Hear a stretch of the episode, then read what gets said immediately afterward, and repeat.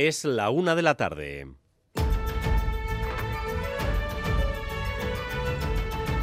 Crónica de Euskadi con Dani Álvarez. Arrachaldeón, primera conexión a esta hora con Castro Urdiales. Minuto de silencio en memoria de Silvia, la vizcaína de 48 años, asesinada esta pasada noche presuntamente por sus dos hijos menores de edad. Allí en la localidad cántabra está Eder Menchaca. Adelante, Eder. El silencio es sepulcral aquí frente al ayuntamiento en recuerdo de Silvia. Los miembros de la corporación municipal, vecinos y conocidos de la víctima guardan minuto de silencio. La localidad continúa devastada tras conocer el caso. ¿Cómo ha podido ocurrir algo así? No se habla de otra cosa en Castro, donde ya se han decretado tres días de luto oficial.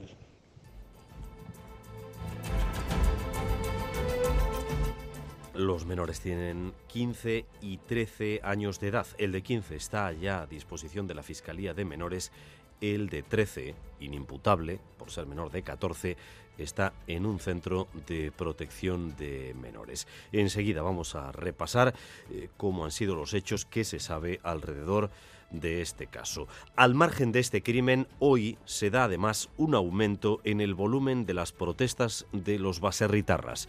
Dan la impresión de ir a por todas y a por casi todos. Primero Europa, luego el gobierno de Sánchez. Hoy le han montado un escrache a la presidenta Chivite en su casa, al que han asistido sus hijos pequeños como testigos, y durante toda la mañana guerra ante el Parlamento Vasco. Sonia Hernando. Y ya van tres días. Más de un centenar de agricultores y ganaderos han permanecido más de tres horas concentrados frente al Parlamento Vasco, hoy visibilizando su oposición a la ley que desde su punto de vista da vía libre a la instalación de grandes parques solares en terrenos cultivables. John Moraza, Sindicato Huaga.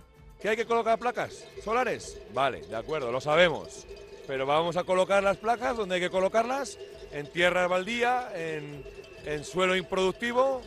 El sector ha aprovechado una convocatoria de la plataforma Euskal Herria Bizirik, pero la ha rebasado y mañana habrá nueva protesta en Vitoria.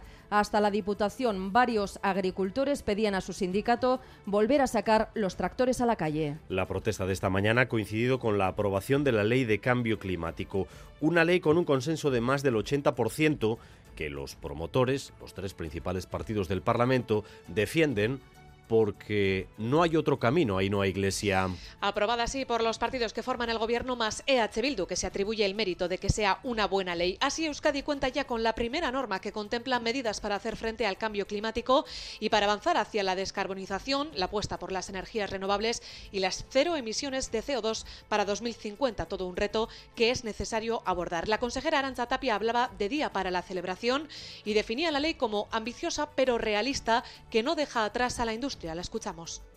Se recoge el reto de aprovechar las oportunidades del proceso de transición para impulsar la competitividad a través de la transformación de la industria vasca, basada en un desarrollo tecnológico e industrial y en la descarbonización.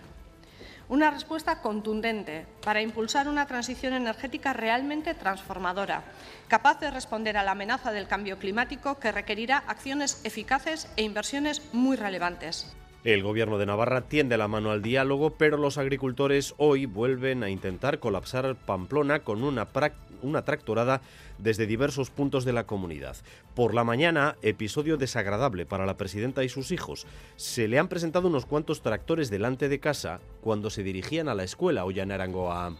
Para las 8 de la mañana, 30 tractores estaban esperando a que la presidenta Chivite saliera de su casa en la urbanización Gorraiz. Allí esperaba el coche oficial.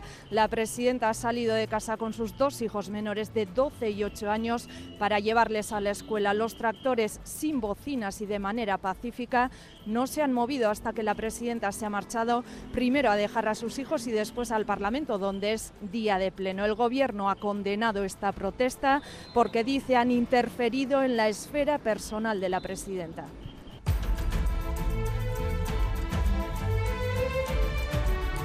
Esta mañana ha estado en Radio Euskadi el consejero de Educación Joaquín Bildarratz. Ha calificado como suceso puntual la aparición de pulgones en algunos menús escolares de coliflor. Y ha adelantado también que una vez aprobada la ley educativa, trabajan ya en la regulación definitiva sobre el cobro de cuotas. Ya hemos empezado, o sea, ya estamos eh, recogiendo eh, datos. El decreto que digo eh, que vamos a desarrollar con respecto a lo que son los conciertos, etcétera, esto nos va a ayudar a concretar un poco más. Pero ya lo que es eh, auditar, etcétera, con eso ya hemos empezado, ya estamos recogiendo datos, prácticamente ya tenemos datos de todos los centros escolares. En círculos cicloturistas estos días se comenta el aparente aumento de controles hacia los ciclistas para que cumplan las normas como el resto de vehículos, aunque la Archancha matiza que los controles no han aumentado a Negoñi. Malestar entre el colectivo ciclista de Guipúzcoa por los controles que la Erchancha está llevando a cabo y que se han saldado con multas de hasta 200 euros. Algunos de los controles se han realizado en la rotonda de Recalde, cercana a la N634 de gran tránsito de cicloturistas. Circular por el interior de la rotonda o hacerlo en paralelo en carreteras con poca visibilidad son algunas de las infracciones por las que se han presentado denuncias. Los ciclistas denuncian que siempre se pone el foco en ellos frente a los coches u otros vehículos a motor y piden trabajar en la sensibilización de todo aquel que circule por carretera. La Erzanza niega que se hayan incrementado los controles a este colectivo. En los últimos cuatro años, aseguran, se ha mantenido el mismo número de operativos y en este tiempo se han interpuesto 500 denuncias contra cicloturistas. Y otro escenario hoy, escenario de fiesta en Tolosa, jueves gordo de carnaval. ¿Cuáles son los disfraces estrella este año? Laida Basurto, Racha León.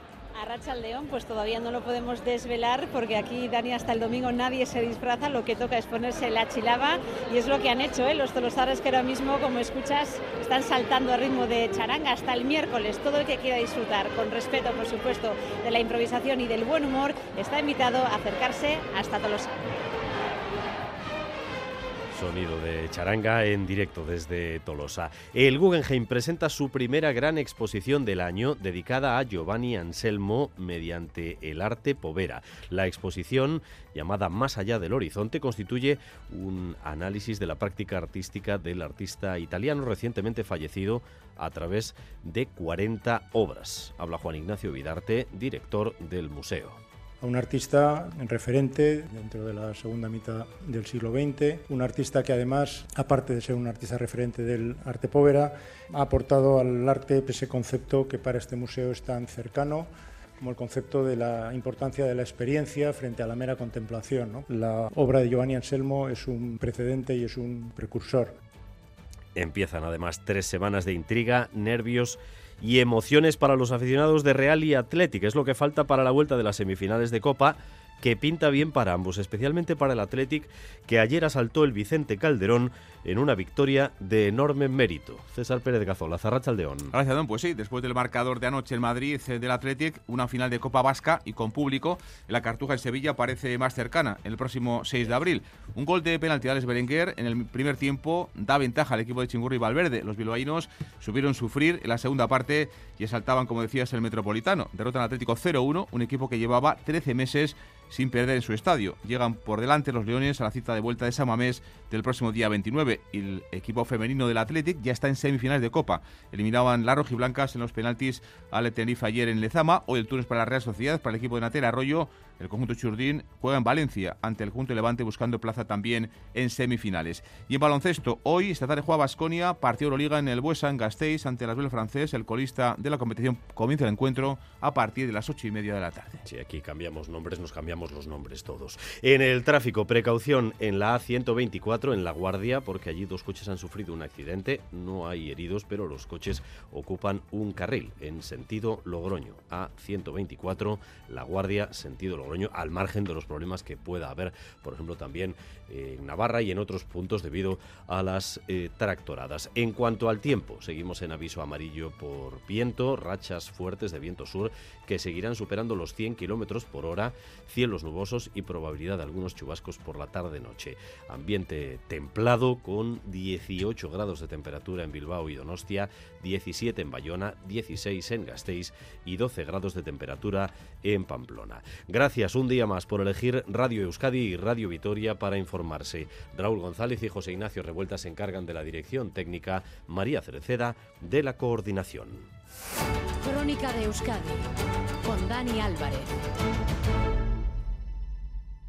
La una de la tarde y diez minutos, vamos a abrir línea de nuevo con Castro Urdiales, la localidad cántabra que se encuentra todavía sin dar crédito tras el crimen cometido presuntamente por dos menores de edad contra su propia madre asesinado, una mujer vizcaína de 48 años.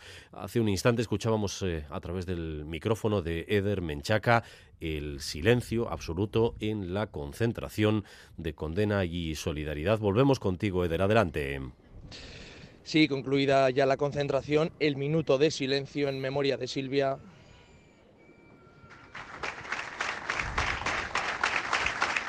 Un minuto de silencio roto por esos aplausos. Un hecho que ha dejado devastada a esta localidad cántabra. Los presuntos autores eh, de los hechos, los dos hijos de la víctima, dos menores de edad, según nos ha confirmado la alcaldesa de Castro, Susana Herrán, eh, no tenían, no constaba ningún expediente en servicios sociales, ni constataban eh, nada de esto a nivel oficial. E incidía también la propia alcaldesa en pedir cautela.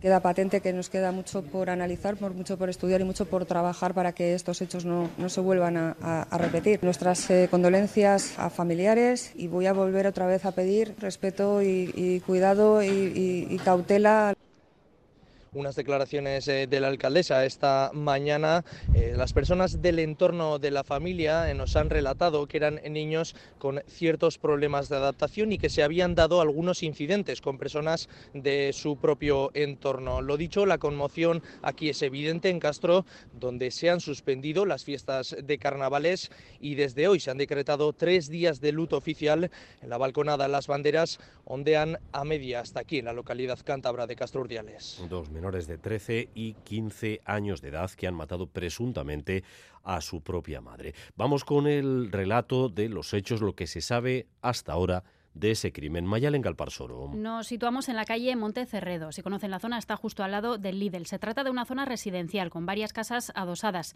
Y allí, anoche, sobre las 9, encontraban a la mujer muerta, maniatada y con signos de violencia dentro de su coche.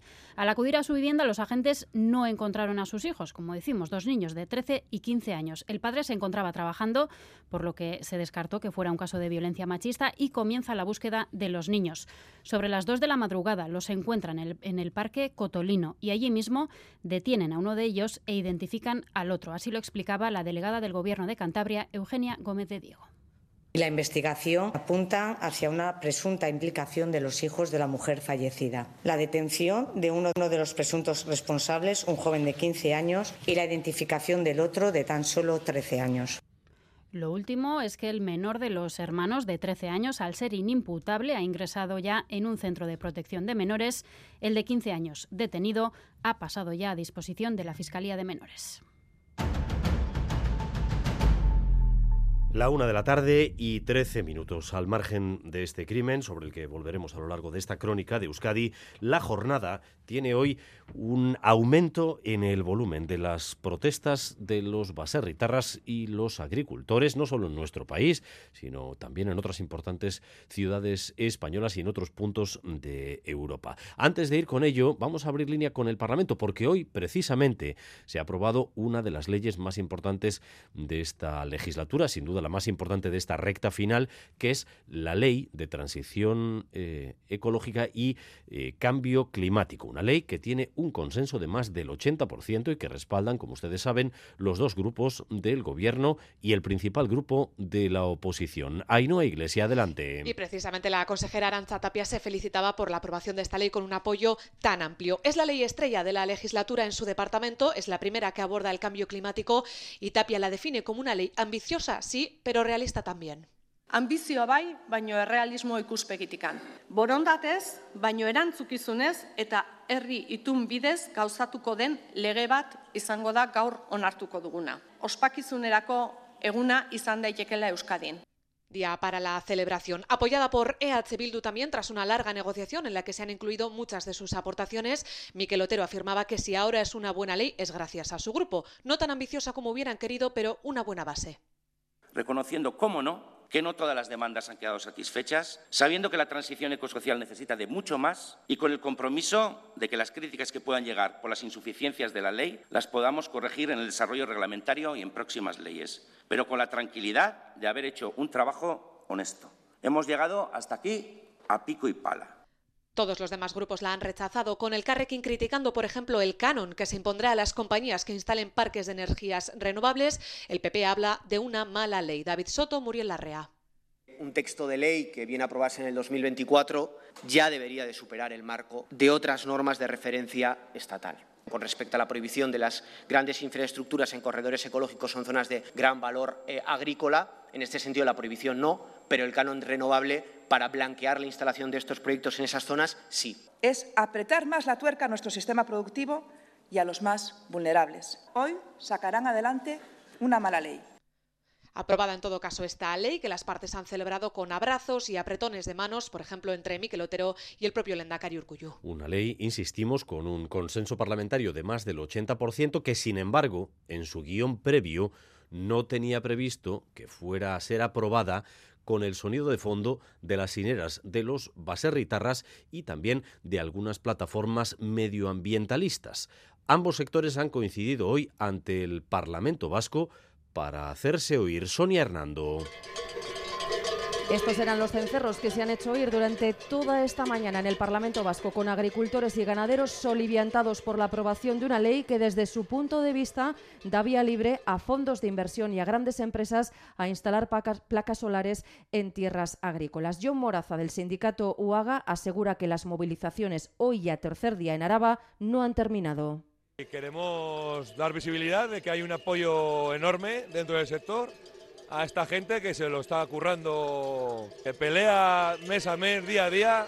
Y no hay cambio, seguirá y seguirá y seguirá. De hecho, mañana habrá nueva protesta en Vitoria, en Vitoria, coincidiendo con la reunión que va a mantener el diputado general con el sindicato UAGA. Había agricultores en la protesta que han pedido incluso sacar de nuevo los tractores a la calle. Los ecologistas de Araba Bizirik, convocantes inicialmente de la protesta de hoy, se referían de esta manera al apoyo de H. Bildu a esta ley. Roberto Ruiz de Arcaute, portavoz me ha decepcionado, a muchos de nosotros nos ha decepcionado. Creo que es una manera eh, que para muchos pues hemos entendido que bueno eh, con la aprobación de esta ley se compra el marco oficial de lo que es hacer política, se compra una manera de seguir haciendo una política que perfectamente la podría estar haciendo el PNV. Apoyo a una ley, decía, que fomenta la compra de cupos de emisiones de CO2 en lugar de frenarlas.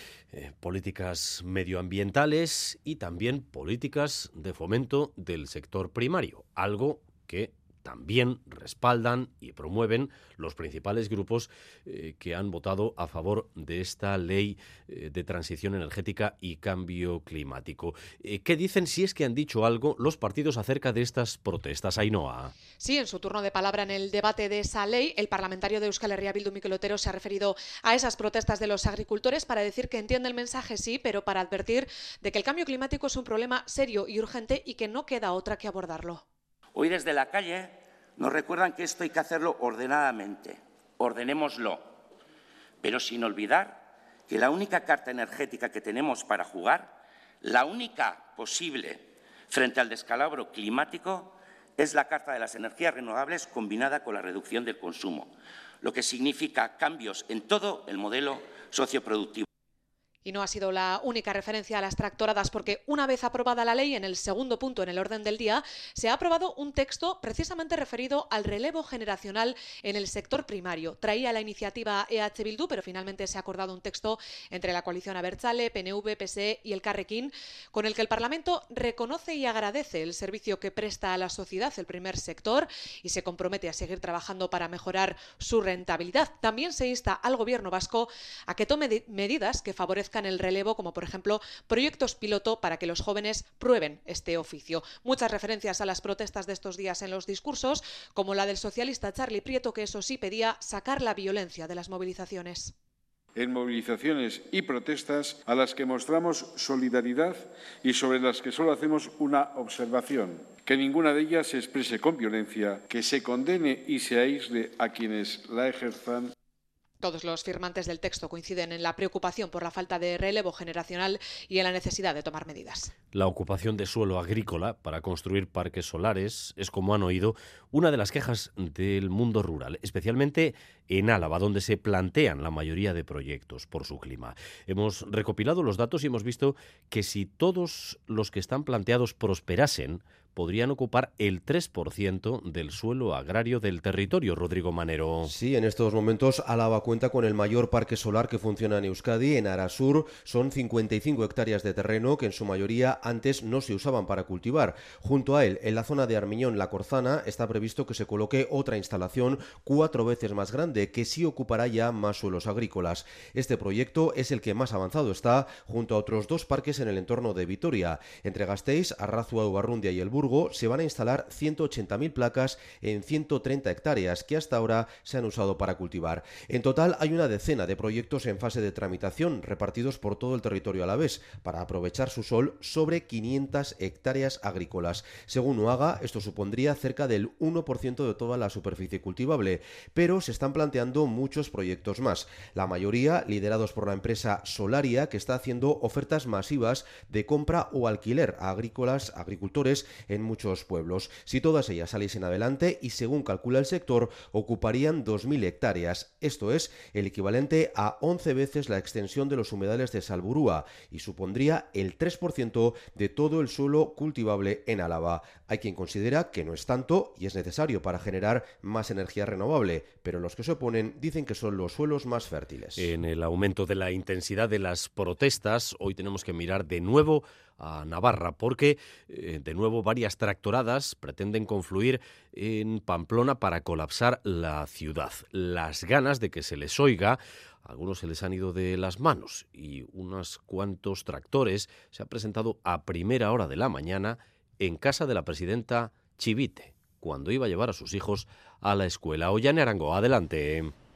Sí, ha sido justo delante de su casa en la urbanización Gorraiz para las 8 de la mañana. Aún de noche, 30 tractores estaban esperando a que la, a que la presidenta saliera de casa ha salido con sus dos hijos menores de 12 y 8 años para llevarles a la escuela. Los tractores sin bocinas de manera pacífica han protestado frente a la casa de la presidenta y no se han movido hasta que ésta se ha marchado en el coche oficial. La portavoz del gobierno foral, Amparo López, ha condenado este escrache lo tengo especialmente que condenar. No cabe la interferencia en las vidas personales, en las familias, en los menores y la protección de entornos personales. Una cosa es el espectro profesional y otro el espectro personal.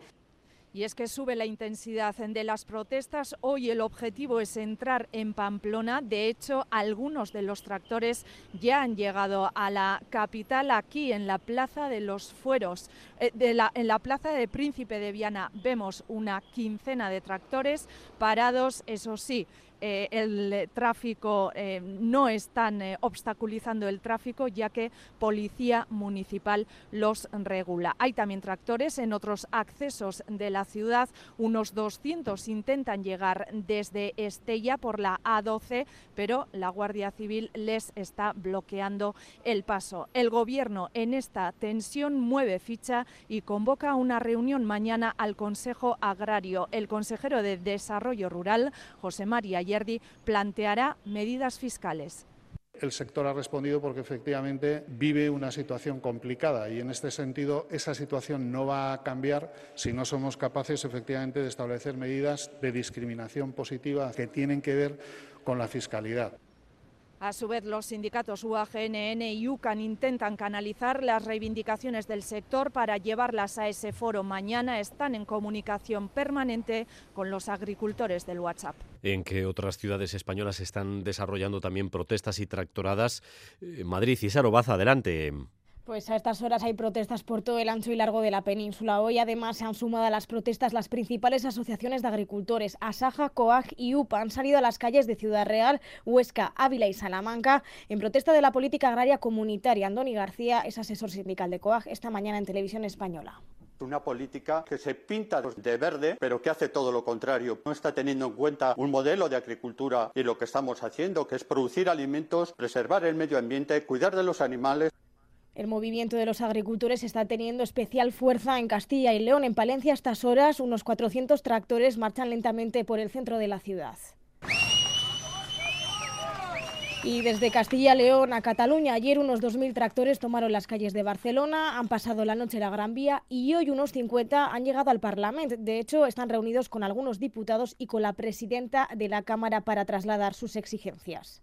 Hem aconseguit algo molt maco i que esperem que això, que un pagès sol no hagués aconseguit, una administració sola no ho pot aconseguir, però si s'uneixen totes poden arribar al lloc on tocar la tecla adequada. También hay movilizaciones en Sevilla, Zaragoza, Logroño, Valencia. El Gobierno traslada su máximo apoyo a los agricultores, pero también garantiza la libre circulación de mercancías y personas, lo decía el ministro de Transportes, Óscar Puente, en Antena 3. Unas protestas que son legítimas y que nosotros respetamos, pero también debemos garantizar la libre circulación tanto de personas como de mercancías y en ese sentido el Gobierno está comprometido. Ayer las protestas dejaron 12 detenidos y más de 2.000 propuestas de sanción. Por cierto, por redes se está animando a los agricultores a concentrarse este sábado frente a la sede de Ferraz del PSOE aquí en Madrid. Crónica de Euskadi con Dani Álvarez. Educación asegura que eh, lo ocurrido en varios centros escolares donde se sirvió esta semana coliflor con pulgones nada tiene que ver con los problemas anteriores con la empresa Serunión. La nueva empresa repartió los alimentos que se cocinaron in situ en los centros. El consejero Vildarrach, que ha estado esta mañana en Radio Euskadi, dice que, aunque ya estamos al final de la legislatura, está trabajando en la puesta en marcha de la nueva ley para regular el cobro de cuotas. También ha habido recado para los sindicatos de la Natalia Serrano. Sí, el departamento trabaja, dicho, en lo planificado y en lo sobrevenido, como ese nuevo problema en 16 centros donde se ha servido esa coliflor con pulgón. Ya con una nueva empresa adjudicataria, Bildarratz, ha querido diferenciar los problemas que han surgido ahora con los que surgieron en su día con la anterior Serunión porque aquí estamos hablando de comedores in situ, donde se cocinaba en el propio comedor, en el propio centro. Y ha adelantado aquí en Radio Euskadi que se trabaja ya en un nuevo modelo de comedores porque ahí obliga la ley de educación, modelo in situ o lo más cercano posible al alumnado. La ley entró en vigor oficialmente este lunes y han desarrollado tres decretos para darle contenido y en breve estará el de concertación que va a ayudar a gestionar el cobro de cuotas en los centros concertados. Pero en este asunto se va rápido. Ya se ha empezado con las auditorías. Ya hemos empezado, o sea, ya estamos recogiendo datos, ya lo que es eh, auditar, etcétera, con eso ya hemos empezado, ya estamos recogiendo datos, prácticamente ya tenemos de todos los centros escolares y tras la huelga de la concertada de iniciativa social, recado de Bilderratz de cara a la futura negociación colectiva con línea roja en los sueldos. Que nadie ha dicho piense que un profesor de la concertada va a tener mayor sueldo que uno de la pública. Repaso del trabajo del Departamento de Educación que ha gestionado en esta legislatura con una nueva ley después de 30 años. Así que a Bilderratz le hemos preguntado si será él quien desarrolle y ponga en marcha esta nueva ley si el PNV gana las elecciones, es decir, si él continuará en el gobierno o también se va a ir. Natalia.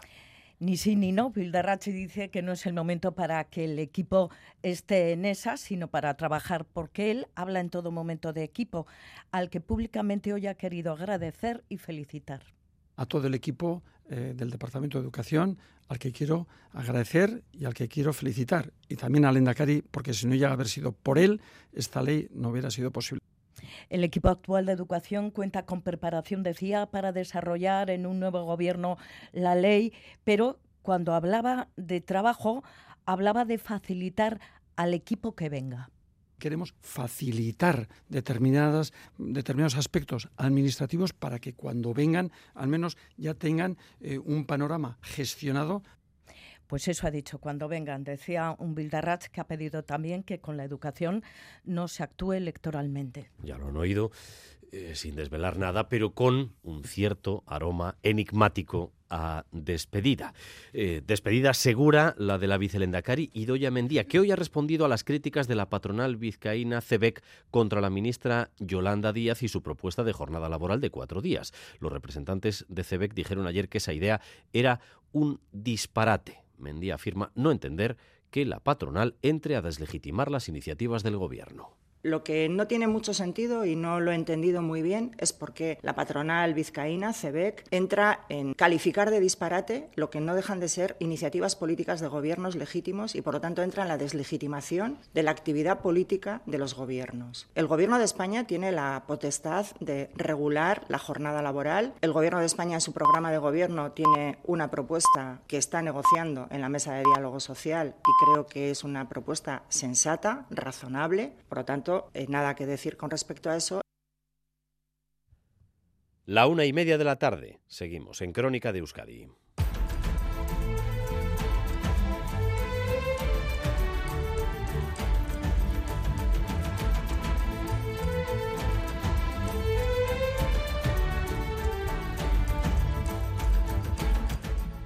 En cuanto al tráfico, tenemos un incidente en Munguía, en la Vizcaya 631, por un vehículo averiado que está ocupando uno de los carriles en sentido hacia Bilbao y a la espera de la grúa si es que esta no ha llegado ya. La Archancha está regulando el tráfico, vehículo averiado ocupando un carril sentido Bilbao en Munguía, Vizcaya 631. Y vamos con la previsión del tiempo para las próximas horas. Hoy, eh, tiempo marcado básicamente por el fortísimo viento Euskalmet, Rachaldeón. A León, durante las próximas horas el viento del suroeste seguirá azotando con fuerza, especialmente en el oeste. Las rachas de viento seguirán superando los 100 km hora en zonas expuestas y en no expuestas también se pueden superar los 80. El cielo seguirá gris, en ocasiones más encapotado, y no se descarta que a lo largo de la tarde y la noche se puedan producir algunos chubascos dispersos. Debido al viento, la próxima noche también será templada, principalmente en la vertiente cantábrica, donde las temperaturas podrían no bajar de los 16-17 grados. Y a partir de las 2 y cuarto, aquí en Radio Euskadi, Quirol al día, la información deportiva, eh, con la cara de felicidad hoy en la familia del Athletic, tras su victoria ayer frente al Atlético de Madrid. La intriga que empieza ahora para Athletic y Real, tres semanas hasta la vuelta eh, de Copa y otras muchas noticias. César Pérez de Cazola, Zarrachaldeón. Ahora sí, don Dani, pues sí, después del marcador, como decías, de anoche en Madrid del Athletic, una final de Copa Vasca y con público en la Cartuja. En Sevilla aparece más cercana el próximo 6 de abril. Tres años y tres días después se podría volver a repetir, pero en esta vez con público en la gradas y también en la ciudad andaluza. Un gol de penalti de Alex Berenguer en el primer tiempo da ventaja al equipo rojo y blanco frente al Atlético en las semifinales. Los bilbaínos supieron sufrir en la segunda parte y exaltaban anoche el Metropolitano. Derrotan al Atlético 0-1, un equipo que llevaba un año y un mes sin perder en su estadio. Llegan por delante los Leones a la cita de vuelta de Samamés del próximo día 29. Chingo Valverde. Una eliminatoria absolutamente abierta, absolutamente abierta. Es verdad que hace poco le hemos ganado al Atlético de Madrid en Samamés, pero hemos perdido muchas veces con el Atlético de Madrid en Samamés y una diferencia de un gol no es significativa con un equipo con la potencia y con el nivel que tiene el Atlético. O sea, esto está absolutamente abierto para cualquiera de los dos. La ilusión está por las nubes, la afición Euskaldun de cara a poder, como decíamos, este año sí disfrutar de una final entre dos equipos vascos haber ganado ahí es bastante importante, pero bueno, todavía queda el partido en mes. Yo confío, creo que todo el mundo aquí también, pero todavía pueden dar la sorpresa. Espero que no pase, así que confiamos en llegar a la final. Sí, la Copa, la verdad, siempre hace ilusión al Atleti, a los aficionados y a todos. Una final vasca contra la Real me haría mucha ilusión, pero si se le gana 3-0, por ejemplo. ¿Te da miedo ahí una final vasca? Bye. ¿Por qué? Pues porque mm, no sé, contra el Atleti siempre ha sido difícil ganar y ganamos ya una vez, entonces pues no me gusta, o sea, en plan me gustaría volver a ganar, no sé, sí me pone nerviosa, me pone bastante nerviosa. Y el Atlético femenino ya está en semifinales de Copa. Eliminaban a rojiblancas en los penaltis ayer a la de Tenerife en, Lezama. Hoy es el turno para la Real Sociedad, para el equipo de Natalia Arroyo. El equipo Churdín busca, va a buscar hoy plaza en semifinales en Valencia ante Levante desde las 7 de esta tarde. Misión difícil para un equipo, el Donostiarra, que se mide al conjunto Granota y que es uno del Levante de los equipos más potentes de la Liga Femenina. Natalia Arroyo. Es complicado, al final ya, ya, dijimos en su momento que el sorteo era, era durísimo porque nos habíamos clasificado los, los, que estábamos arriba y que sea fuera de casa y que sea contra el, contra el Levante, que, que, ya lo he dicho varias veces, creo que si no es el segundo es el tercer equipo más potente de, de la liga a nivel de goles, a nivel de amenaza, te condiciona muchísimo. En baloncesto, hoy juega Basconia, partido de Euroliga en el Bues en Gasteiz ante el Asbel francés, el, el, equipo que es colista de la competición. Después de haber perdido dos de los últimos tres partidos, el conjunto gasteiztarra no puede permitirse más tropiezos si no quiere perder comba con las eh, plazas que dan acceso a jugar los playoffs en la Euroliga. Tusko Ivanovic. No nos asusta, queremos ganar y vamos a salir para ganar y creemos que podemos ganar y tenemos que luchar 40 minutos para esto. Y esto es esto que tenemos que tener, que no hemos tenido último partido en ACB. Creer, luchar 40 minutos y esperar momento para ganar partido. A las ocho y media en el Buesa Basconia Asbel Bilderban. Y en el parejas de pelota y de cara a la penúltima jornada de la liguilla de cuartos de este fin de semana, además del cambio de Zabala por Joaquín Altuna para el partido de este sábado en el Abril en Iruña, hay también en Aspe otra modificación. José Javier Zabaleta con molestias en el muslo derecho, causa baja este sábado en el Vizcaya. Hará dúo con Pello Echeverría, Xavier Ostarbe, el zaguero de Urrecho.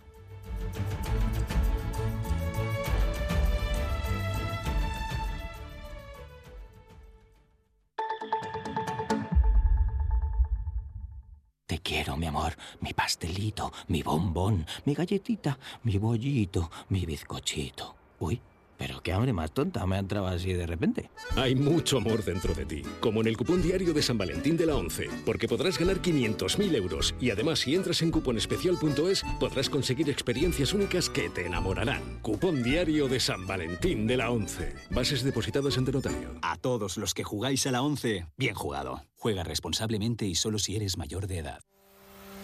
Este viernes en Boulevard, seguimiento directo a las protestas de agricultores y ganaderos. Además, nos adelantamos a la gala de los Goya con 45 nominaciones vascas, 33 con sello EITV. De 6 a 10 en Radio Euskadi y ETV2. La una de la tarde y 36 minutos. Continuamos en esta crónica de Euskadi con más noticias y más información en directo para ustedes hasta las dos y cuarto. Decíamos hace un instante eh, que la jornada está marcada eh, sobre todo por el fuerte viento eh, y eso es algo que está comprobando, por ejemplo, nuestra compañera Mayalen Galparsoro. hay que hacer fuerza incluso para que no te lleve Mayalen. Sí, sí, ya nos hemos despeinado. No sé si podéis escuchar cómo silba el viento aquí en la esquina de la Universidad de Ingenieros. Es un ruido muy fuerte. Estamos justo al lado del estadio de San Mamés, la Universidad de Ingenieros. Eh, vemos bolsas volando. Nos dicen que, por ejemplo, en la zona de Indauchu ha volcado ya algún contenedor y también han tenido que desviar algunos vuelos en el aeropuerto de Bilbao. Por ejemplo, el que venía de Ámsterdam, que ha tenido que ir a Barcelona, el de Düsseldorf, eh, también el de Bruselas, que ha ido a Madrid. Así que ya se va notando, y no solo en el aeropuerto, ¿eh? también en nuestro pelo y en la calle también. La gente va le cuesta ir, llegar al autobús ya. Se nota, se nota, Mayalen. Eh, más de 100 kilómetros por hora de, de rachas que, que, serán muy superiores seguramente en, en zonas de montaña, en zonas eh, expuestas y con incidencias ya en el aeropuerto de Bilbao, al menos eh, tres vuelos desviados porque con estas rachas no es prudente eh, aterrizar. Con ese sonido de viento eh, continuamos hablando de que en los últimos días, lo decíamos antes, se ha generado un cierto revuelo entre el colectivo cicloturista de Guipúzcoa. La Ertzaintza ha realizado varios controles en los que ha sancionado a varios ciclistas por no cumplir con la normativa de tráfico. Los ciclistas denuncian que se pone el foco en ellos y no en los vehículos a motor mientras la Archancha lo que subraya es que esos controles no han aumentado. A Negoñi. 200 euros de multa, 100 por pronto pago. Es la multa que han recibido varios cicloturistas en los últimos días por incumplir la normativa de circulación. En algunos casos por circular por el carril interior de una rotonda, en otros por circular en paralelo en un tramo sin visibilidad. Paco, cicloturista del Club Ciclista Donostiarra, defiende cumplir la normativa, aunque explica que hay casos en los, en los que es complicado. Este sábado nos juntamos en la carretera de Orio tres grupos, que igual íbamos más de 50 personas. 50 personas en línea de a uno, en fila, son 300 metros o 400 metros. ¿Quién te pasa? ¿Qué coche pasa 400 metros a cicloturistas? Pues se forman unos, unos atascos de miedo. Desde la Archancha responden al malestar de los cicloturistas, asegurando que son pocos los ciclistas que infringen la normativa, pero que cuando lo hacen son casos graves. Juan Pablo Duarte es director de tráfico de la Archancha en Guipúzcoa pueden circular, por ejemplo, en paralelo, excepto cuando están entorpeciendo el tráfico, entonces se tienen que poner en fila de a uno, en el resto pueden circular en paralelo, no en grupo, ¿eh? que es lo que está pasando en muchas ocasiones, que nos encontramos con grupetas de 30, 40, incluso más de cicloturistas ocupando todo el ancho de la calzada. Eso no está permitido. No obstante, las infracciones más habituales son circular con auriculares o hablando por el móvil, no utilizar el casco o incumplir la señalización. En los últimos cuatro años se ha mantenido el número de operativos dirigido a este colectivo, que se ha saldado con 500 denuncias. En Guipúzcoa también, la diputada general Eider Mendoza ha lanzado hoy un mensaje a los baserritarras tras las sanciones de la Seguridad Social a agricultores jubilados que participan en las ferias del territorio. Mendoza explica que si los ingresos percibidos por esa actividad no superan el salario mínimo, no tendrán que declarar nada, pero que si sí lo superan, habrá que hacer algunos ajustes. En cualquier caso, insiste en que los baserritarras jubilados pueden seguir con su actividad. Es verdad que esto ha generado muchísima preocupación en el sector. Eh, la Diputación Foral de Guipúzcoa ha hecho labores de intermediación, se ha puesto en contacto evidentemente también con los sindicatos para darles cuenta del resultado de las conversaciones. Insisto, es puntual y hay posibilidades de, seguir adelante con la actividad, efectivamente, con las ferias con absoluta normalidad. Y en Gasteiz parece inevitable ya la huelga total e indefinida en los autobuses públicos urbanos a partir del sábado. Esta mañana comité y dirección de Tuvisa han mantenido una reunión y el último intento de acuerdo ha fracasado. Miquel Saez. Sí, tras tres eh, horas de reunión, las posturas entre la plantilla y la dirección de Tuvisa permanecen muy alejadas. Desde el comité aseguran que la propuesta que les ha presentado hoy el ayuntamiento es prácticamente la misma que rechazó recientemente la plantilla en la asamblea. Ante esta falta de avances y el fracaso del encuentro, la huelga es inminente en los autobuses públicos urbanos, con paros indefinidos a partir de este sábado de carnaval desde las 2 de la tarde. Asier López de Sabando, portavoz del comité de empresa. Este inmovilismo nos lleva a una situación de huelga indefinida que la plantilla de Tuvisa, en el tiempo que queda, va a intentar impedir por todos los medios a su alcance. El ayuntamiento, por su parte, no arroja tampoco la toalla y se ha comprometido a realizar unos ajustes sobre su última propuesta. Los plazos, sin embargo, son muy cortos y no hay más reuniones programadas. Bueno, pues esa huelga indefinida va a impactar de lleno en la celebración de los carnavales. Carnavales que ya están lanzados en la gran capital de los carnavales de nuestro país, que es eh, Tolosa hoy con el jueves gordo. Hace un ratito, a través del micrófono de Laida Basurto, escuchábamos ya las primeras charangas sonando, sonando a fiesta. Laida, Rachaldeón. A Rachaldeón, a esta hora las charangas amenizan ya las calles de Tolosa, ya lo escuchan, es día de tomar chistorra en bares y sociedades, de ponerse la chilaba y de dar inicio a seis días de carnaval, que aquí en Tolosa arrancaba este mediodía en una barrotada plaza del ayuntamiento. ¡Hola Tolosa! ¡Hola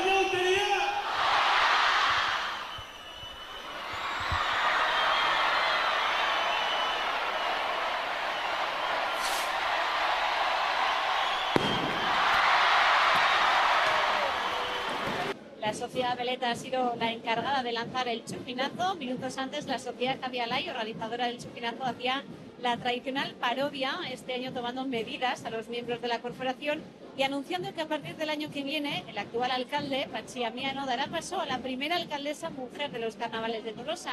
Será Inoa Onsal, con la que hablábamos esta mañana en Boulevard. Vamos a comparar tu carnaval de, de Tolosa con el de San Sebastián, ¿no? Por favor.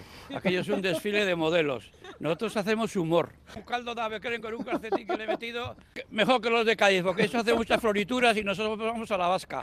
Eh, lo disfruten, que lo pasen bien y que, nada, que bailen, que canten. Ñautería, que es el grito que se oye hoy en Tolosa, hasta el miércoles. Todo el que quiera disfrutar de buen humor está invitado. Los disfraces, recuerden, solo a partir del domingo.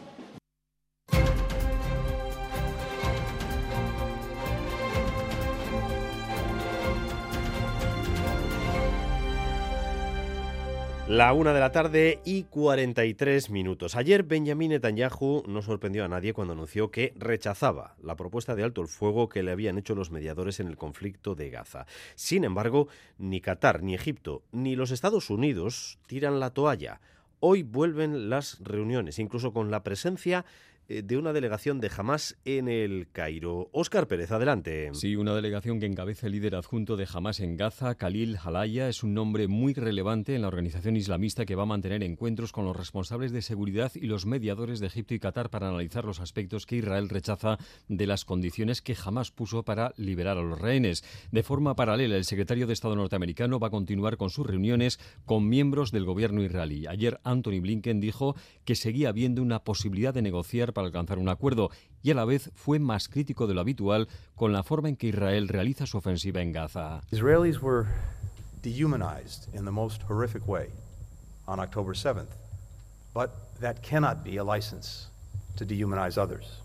Los israelíes fueron deshumanizados el 7 de octubre, pero eso no puede ser una licencia para deshumanizar a otros. La gran mayoría del pueblo de Gaza no tiene nada que ver con el 7 de octubre. Las familias allí son como las nuestras, decía Blinken en Jerusalén. Otro esfuerzo diplomático lo va a realizar el rey de Jordania, Abdallah II, que ha partido hoy a Estados Unidos en el inicio de una gira que le va a llevar también a Canadá, Francia y Alemania en busca de apoyo internacional para un alto el fuego y también el incremento de ayuda humanitaria. Además, estamos a poco más de un mes de las elecciones presidenciales en Rusia y la Comisión Electoral ha anulado hoy la candidatura de un hombre crítico con Putin. Lo contrario, Oscar, realmente habría sido una sorpresa. Pues sí, porque Vladimir Putin no tiene candidatos relevantes que le hagan sombra ahora mismo en esos comicios. Los que podían hacerlo, eh, o lo que podían haberlo hecho, están ahora mismo en la cárcel. Es el caso de Alexei Navalny o están muertos. Bori Nazadendi era un candidato crítico con la invasión de Ucrania, que se presentaba a sí mismo como el candidato de la paz y necesitaba 100.000 firmas para poder presentarse a los comicios.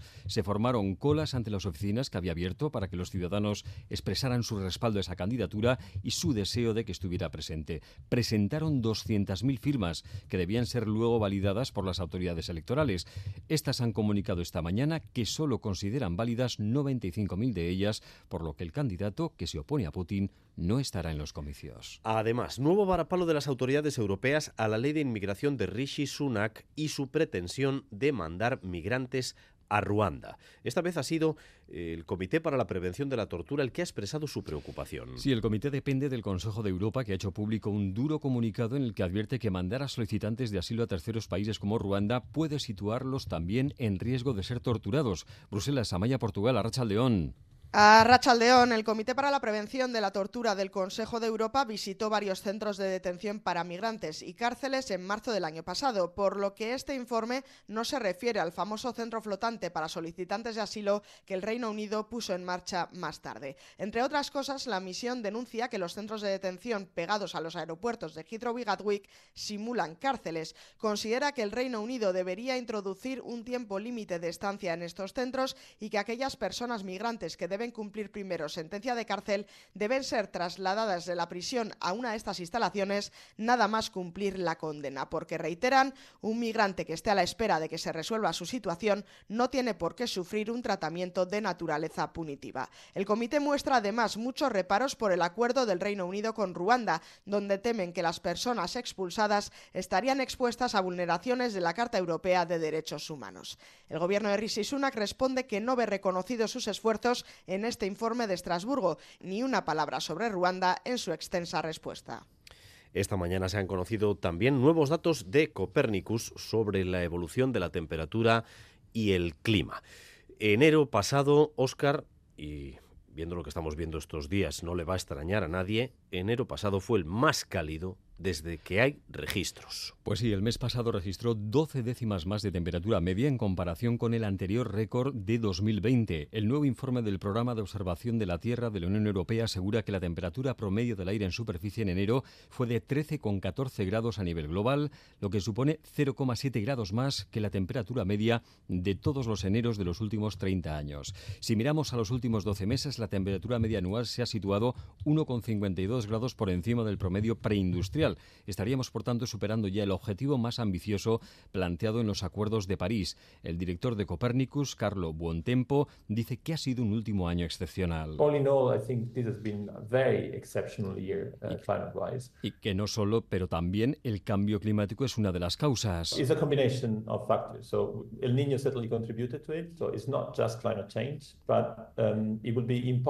Es una combinación de factores, el niño ha contribuido a ello, pero sería imposible explicar lo que está ocurriendo sin el cambio climático, ha explicado Buen Tempo. Copérnicos advierte que sin medidas más decididas para reducir las emisiones de gases, todo indica que vamos a seguir batiendo récords en los próximos meses y años. Y de cara a las próximas horas, en Estados Unidos el Tribunal Supremo va a celebrar una audiencia en la que escuchará las razones por las que un Estado quiere impedir a Donald Trump estar en las primarias republicanas. Es el Estado de Colorado. Su Tribunal Superior decidió por cuatro votos a tres que a Trump se le debía declarar inelegible para el cargo de presidente por haber participado en una insurrección. El Supremo empieza a escuchar las razones y a debatir si ratifica o no esa decisión. Nueva York, Geray Díaz, Arrachaldeón.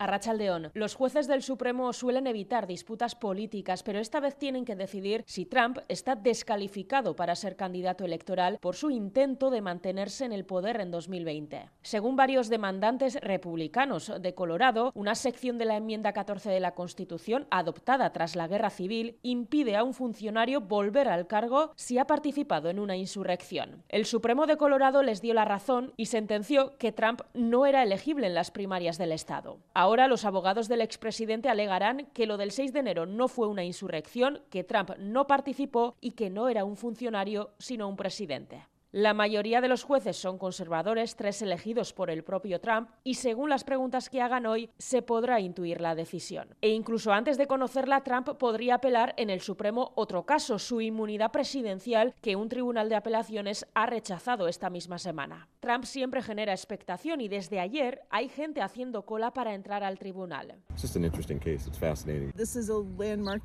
Para muchos lo de hoy es un hito y quieren seguir el caso en persona.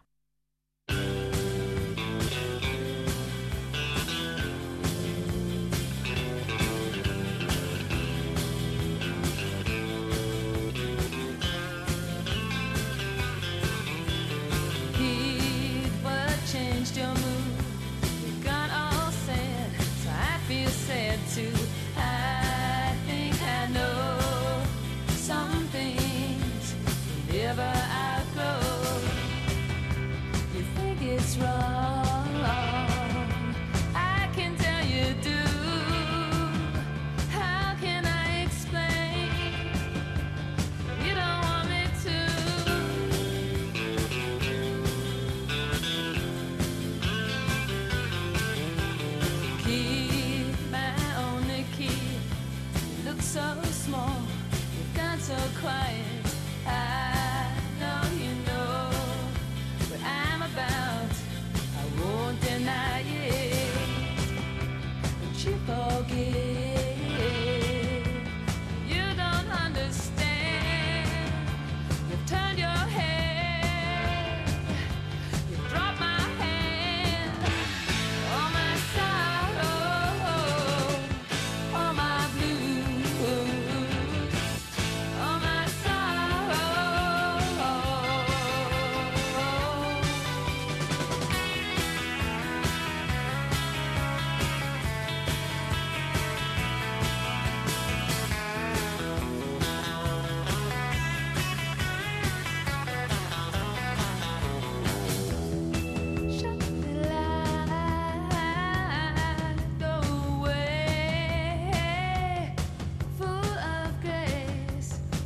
La una de la tarde y 52 minutos. Vamos ya con el avance de cultura.eus. Ya saben, todos los días con ustedes a partir de las 3 y 5 con Juan Ramón Martiarena, Arrachaldeón. Arrachaldeón, bye. Y suena Pretenders porque el festival BBK Bilbao Music Legends cierra su cartel definitivo con la incorporación de la banda de Crazy Hind y de Hawks, entre otras bandas. Pretender es una banda que comenzó con la New Wave británica y lleva más de 40 años en la carretera. Serán los cabezas de cartel del viernes 14 de junio y los Jayhawks, eh, referentes del country alternativo, tocan también ese día. Junto a ellos estarán el viernes los ya anunciados Screaming Cheetah Willis con su enérgico rock sureño y el Power Trio Susan Santos con su enérgico blues rock. La segunda ronda jornada del festival contará con los ya anunciados Deep Purple como cabeza de cartel, una banda que no necesita presentación, y con los supervivientes del blues rock de los 60, Canet Head. Las entradas sueltas para las entradas sueltas de día para esta edición se han puesto a la venta hoy a partir de las 11 de la mañana, disponibles junto a los abonos para ambas jornadas y ya puestos en circulación en la web oficial del festival musiclegendsfestival.com.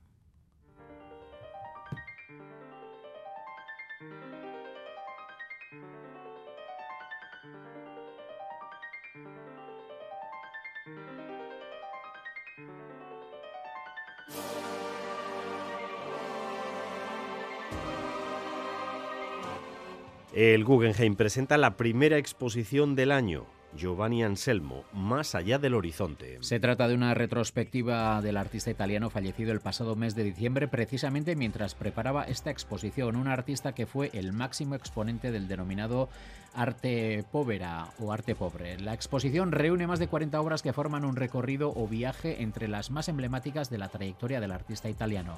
Se compone de dibujos, esculturas, fotografías, proyecciones y obras de ubicación específica, como la última que el artista ha realizado para esta exposición. Obra hecha de piedra caliza autóctona procedente de una cantera de la zona del Astur, como ha contado la comisaria de la obra de la muestra, Gloria Moure. No será fácil identificar. Ha construido una pieza poética con un material que para este lugar es un material esencial de su cultura, ¿no? Y creo que eso es una parte muy importante de la exposición. Está enraizada de alguna manera eh, en, este lugar. La exposición abre mañana sus puertas al público y se podrá visitar hasta el próximo 19 de mayo.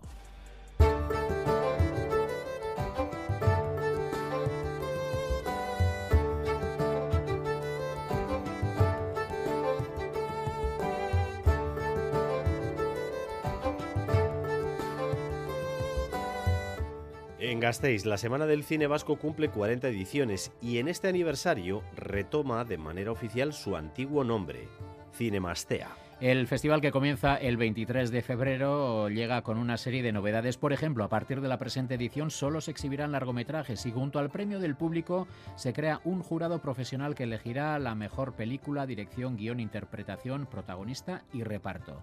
Cinemastea proyectará 11 largometrajes y en esta edición reúne 41 nominados en los Goya, una candidatura a los Oscar y una Concha de Oro. El festival arranca con la proyección de Ocorno de Jaione Cambra, Concha de Oro a la mejor película en el cine Cinemaldía de Donostia.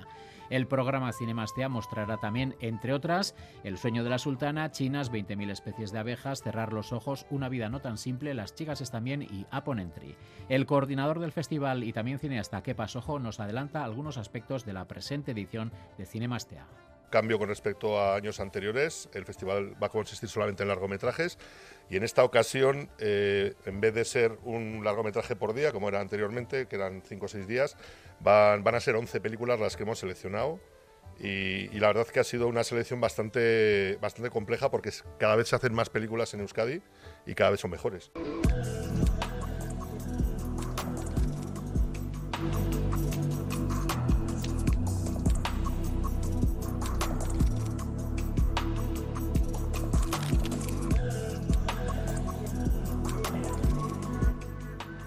Y dentro del ciclo Cine y Ciencia, el Artium de Gasteiz acogerá esta tarde la proyección del documental Bombshell, la historia de Heidi Lamar.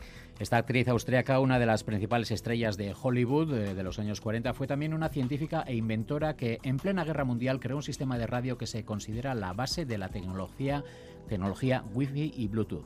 Sobre su labor como inventora hablará esta tarde Maya García Berniori. Mañana en Tabacalera estará Insausti y en las proyecciones de Bilbao y Pamplona contarán con la ponencia de Mariluz Guenaga, profesora del Departamento de Tecnologías Informáticas, Electrónicas y de la Comunicación de la Facultad de Ingeniería de la Universidad de Deusto. Emotional Films básicamente lo que busca es hacer productos que se adapten en tiempo real al usuario. Digamos que el titular es películas que se adaptan en tiempo real a las emociones del espectador. Y mm, algo que sería pues, ciencia ficción hace una década, hoy gracias a la disrupción que ofrece la inteligencia artificial, pues es una realidad.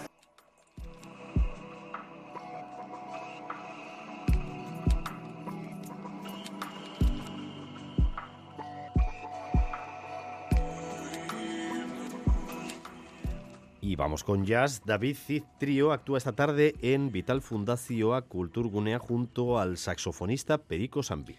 David Cid es un pianista vitoriano graduado hace cuatro años en Musiquene. El trío al que da nombre se ha consolidado en el panorama jazzístico internacional, tanto como formación como en colaboración con solistas relevantes. Desde hace tres años el trío actúa acompañado del saxofonista valenciano Perico Sambiat, con el que han realizado conciertos en diversos puntos del estado. El resultado de esta unión es una mezcla de swing, jazz modal, grooves y conceptos contemporáneos, entre otros eh, estilos. David Cid regresa a su ciudad natal para ofrecer un concierto hecho desde el corazón.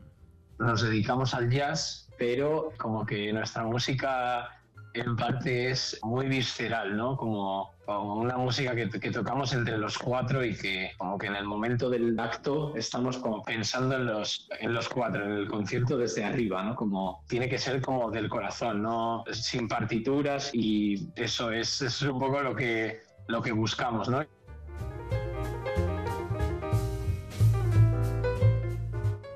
Pues con ya llegamos a las 2 de la tarde y recuerden a las 3 y 5 con ustedes cultura.eus con Juan Ramón Martiarena. Gerarte Martí. Gerarte, bye.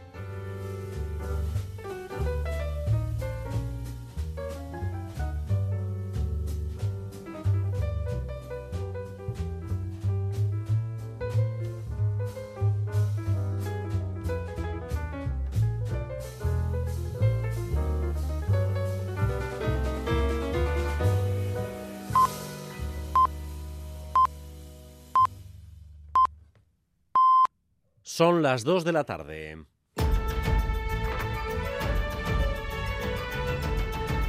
Crónica de Euskadi con Dani Álvarez. Gracias por continuar en nuestra compañía, gracias un día más por elegir Radio Euskadi y Radio Vitoria para informarse. Durante los próximos 15 minutos vamos a tratar de resumir para ustedes lo esencial de la información de esta jornada de jueves, un día marcado sin ninguna duda por ese crimen ocurrido en la localidad cántabra de Castro Urdiales, el asesinato de Silvia, una pizcaína que trabajaba en el hospital de Cruces y que ha sido víctima presuntamente de sus dos hijos, los dos menores de edad. Vamos a abrir línea de nuevo con Castro, eh, donde hace una hora se ha desarrollado una concentración de protesta y solidaridad por Silvia y su gente. Un minuto de silencio absolutamente respetado por todos los asistentes. Allí continúa Eder Menchaca. Adelante, Eder. A León, sí, Castro ya guarda tres días de luto en memoria de Silvia. Las banderas en el ayuntamiento ondean a media hasta hace una hora, como decías, se llevaba a cabo un minuto de silencio roto por los aplausos de miembros de la corporación municipal y vecinos y vecinas conmocionadas todas ellas tras conocer los hechos ocurridos en un garaje de la calle Monte Cerredo en Castro. Allí anoche, eh, anoche sobre las 9, encontraban una mujer muerta, maniatada y con signos de violencia dentro del maletero de su vehículo. Al acudir a su vivienda, los agentes no encontraron a sus hijos, dos niños adoptivos de 13 y 15 años. Sobre las 2 de la madrugada los encuentran en el parque de Cotolino y es allí mismo donde les detienen a uno de ellos identificado, identificado ya que es inimputable. Así lo ha explicado la delegada del Gobierno de Cantabria, Eugenia Gómez de Diego. La investigación apunta hacia una presunta implicación de los hijos de la mujer fallecida. La detención de uno de los presuntos responsables, un joven de 15 años, y la identificación del otro de tan solo 13 años. El menor inimputable, como decimos, ha sido ingresado en un centro de protección de menores. El de 15 años detenido ha pasado ya a disposición, a disposición de la Fiscalía de Menores y, según hemos podido saber, será sometido a un análisis psicosocial en el juzgado de menores para después tomarle declaración sobre unos hechos, un crimen que, como, como decimos, ha dejado totalmente conmocionada a esta localidad cántabra de Casturdiales.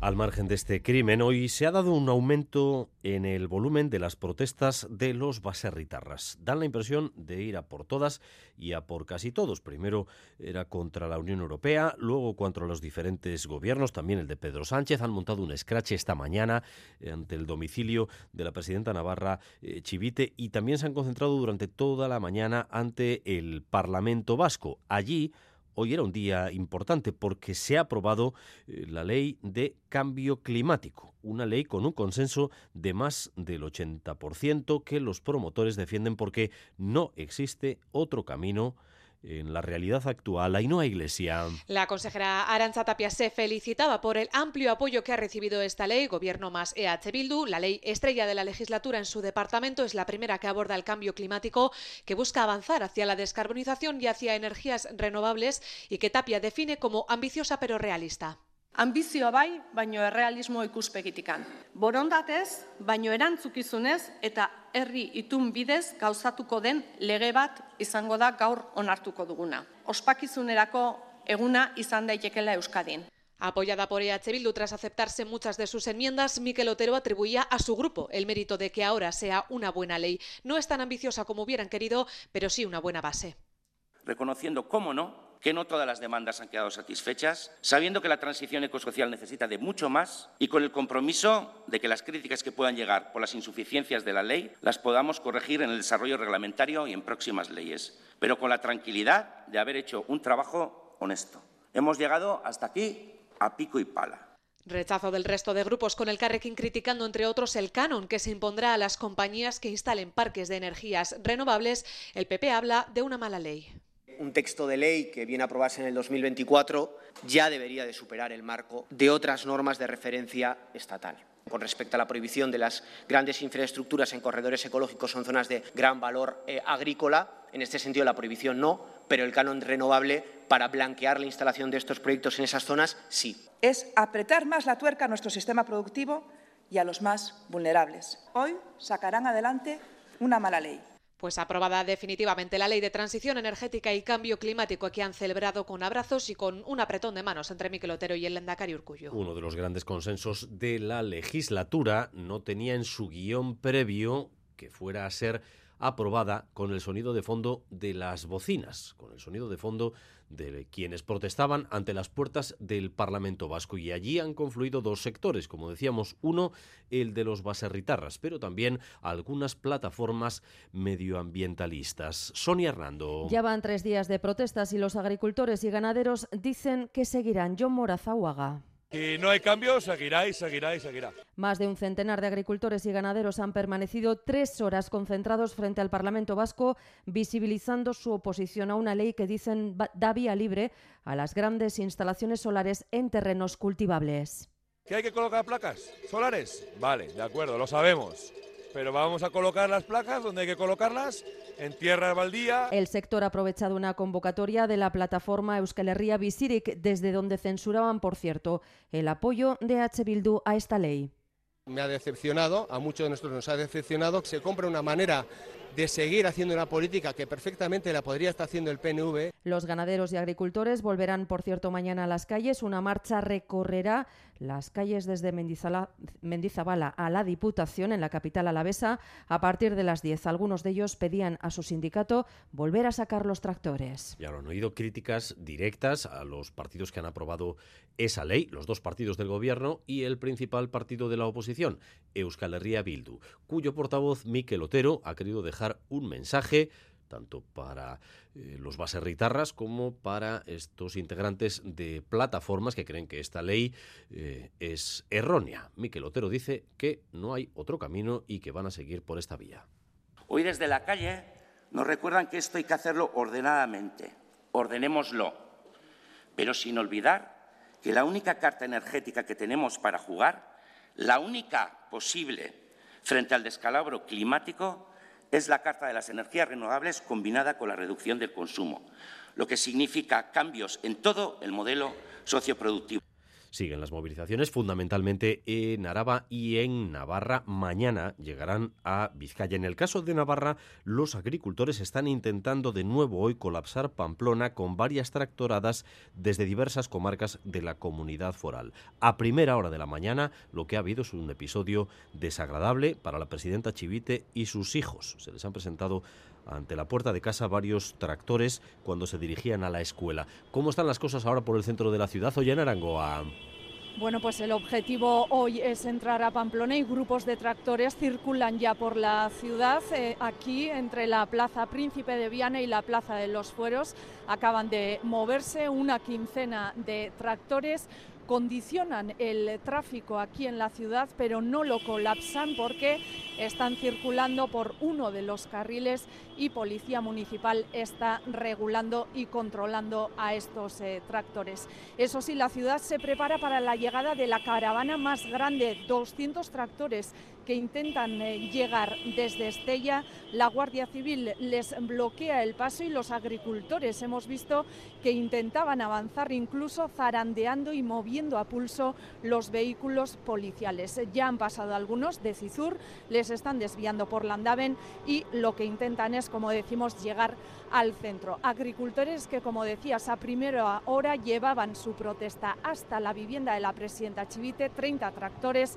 le esperaban cuando ha salido de su casa acompañada de sus dos hijos menores de 12 y 8 años. Protesta que condenaba la portavoz del Gobierno, Amparo López lo tengo especialmente que condenar. No cabe la interferencia en las vidas personales, en las familias, en los menores y la protección de entornos personales. Una cosa es el espectro profesional y otro el espectro personal. Bueno, crece la tensión de las movilizaciones de los agricultores y el Gobierno mueve ficha para mañana. Ha convocado una reunión con los sectores agrícolas. El Departamento de Educación asegura que lo que ha ocurrido en 17 centros escolares donde se sirvió esta semana coliflor con pulgones no tiene nada que ver con los problemas anteriores que se habían registrado con la empresa Serunión. La nueva empresa repartió los alimentos que se cocinaron in situ en los centros. Además, el consejero Joaquín Bildarratz, que ha estado esta mañana en Boulevard, aquí en Radio Euskadi, ante el final de la legislatura, eh, ha mencionado otras cosas importantes, que está trabajando ya en la puesta en marcha de la nueva ley educativa, también en regular el cobro de cuotas y tras el reciente acuerdo en la concertada ha dejado un recado a los sindicatos. El resumen con Natalia Serrano. Ha hablado de todo Bildarratz, sí, sobre el nuevo problema en 16 centros donde se sirvió coliflor con pulgón. Sobre eso, dice Bildarratz, es un problema puntual y lo diferencia con los anteriores con Ser Unión porque aquí estamos hablando de comedores in situ, donde se cocinaba en el propio comedor, en el propio centro. La ley de educación oficialmente entró en vigor este pasado lunes. Ya han desarrollado, ha contado tres decretos para darle contenido.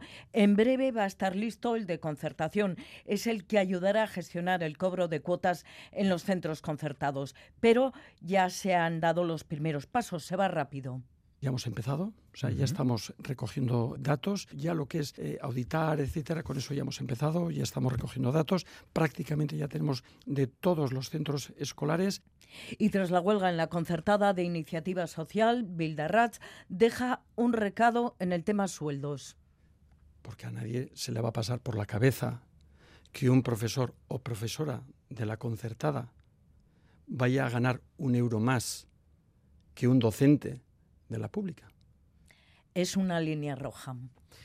La diputada general de Guipúzcoa, Eider Mendoza, ha lanzado un mensaje de tranquilidad a los baserritarras tras las sanciones de la Seguridad Social a agricultores jubilados que participan en las ferias del territorio. Mendoza ha explicado que si los ingresos percibidos por esa actividad no superan el salario mínimo, no tendrán que declarar nada, pero que si lo superan, habría que hacer algunos ajustes. Escuchen. Es verdad que esto ha generado muchísima preocupación en el sector. Eh, la Diputación Foral de Guipúzcoa ha hecho labores de intermediación, se ha puesto en contacto, evidentemente, también con los sindicatos para darles cuenta del resultado de las conversaciones. Insisto, es puntual y hay posibilidades de, de seguir adelante con la actividad, efectivamente, con las ferias con absoluta normalidad y si nada lo remedia, y parece que nada lo va a remediar, a partir de este fin de semana, huelga indefinida en los autobuses de Gasteiz, huelga indefinida en Tuvisa tras fracasar el último intento de acuerdo, Miquel Saez. Sí, el comité asegura que la propuesta que les ha hecho llegar hoy el ayuntamiento es la misma que rechazó recientemente la plantilla en asamblea. Los representantes sindicales acusan al gobierno municipal de inmovilismo, lo que aboca a Tuvisa, aseguran, a una huelga total e indefinida a partir de las 2 de la tarde del sábado de carnaval. Asier López de Sabando, portavoz del comité de empresa. Este inmovilismo nos lleva a una situación de huelga indefinida que la plantilla de Tuvisa, en el tiempo que queda, va a intentar impedir con, por todos los medios a su alcance. El ayuntamiento, por su parte, se ha comprometido a realizar varios ajustes sobre su última oferta. Los plazos, sin embargo, son muy cortos y no hay una nueva reunión programada.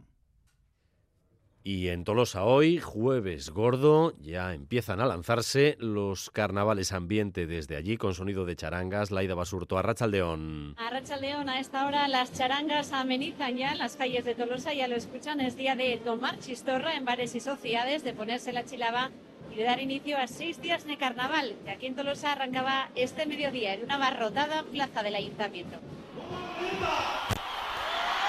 ¡Hola Tolosa!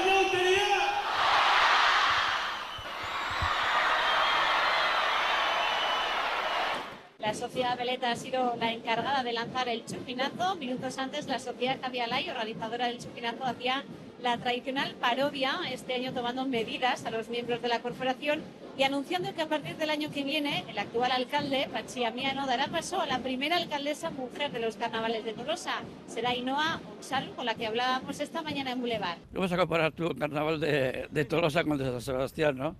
Por favor. Aquello es un desfile de modelos. Nosotros hacemos humor. Eh, lo disfruten, que lo pasen bien y que bailen, que canten. Hora Ñautería, que es el grito que se oye hoy en Tolosa, hasta el miércoles. Todo el que quiera disfrutar de buen humor está invitado. Los disfraces, recuerden, solo a partir del domingo. Y atención con el fuerte viento porque en el aeropuerto de Bilbao han tenido que ser desviados ya tres vuelos y en el tráfico se están dando incidencias como en el puerto de Barázar, N240. Se ha tenido que cortar el tráfico por la caída de un árbol en la vía, así que en esa zona, en Barazar, hay retenciones. Esto es lo que viene en las próximas horas. Euskalmeta, Rachaldeón. A Rachaldeón, durante las próximas horas, el viento del suroeste seguirá azotando con fuerza, especialmente en el oeste. Las rachas de viento seguirán superando los 100 km hora en zonas expuestas y en no expuestas también se pueden superar los 80. El cielo seguirá gris, en ocasiones más encapotado, y no se descarta que a lo largo de la tarde y la noche se puedan producir algunos chubascos dispersos. Debido al viento, la próxima noche también será templada, principalmente en la vertiente cantábrica, donde las temperaturas podrían no bajar de los 16-17 grados. Hasta aquí esta crónica de Euskadi con Raúl González y José Ignacio Revuelta en la dirección técnica y María Cereceda en la coordinación. Estériquez, Zaindu Escarricasco. Crónica de Euskadi con Dani Álvarez.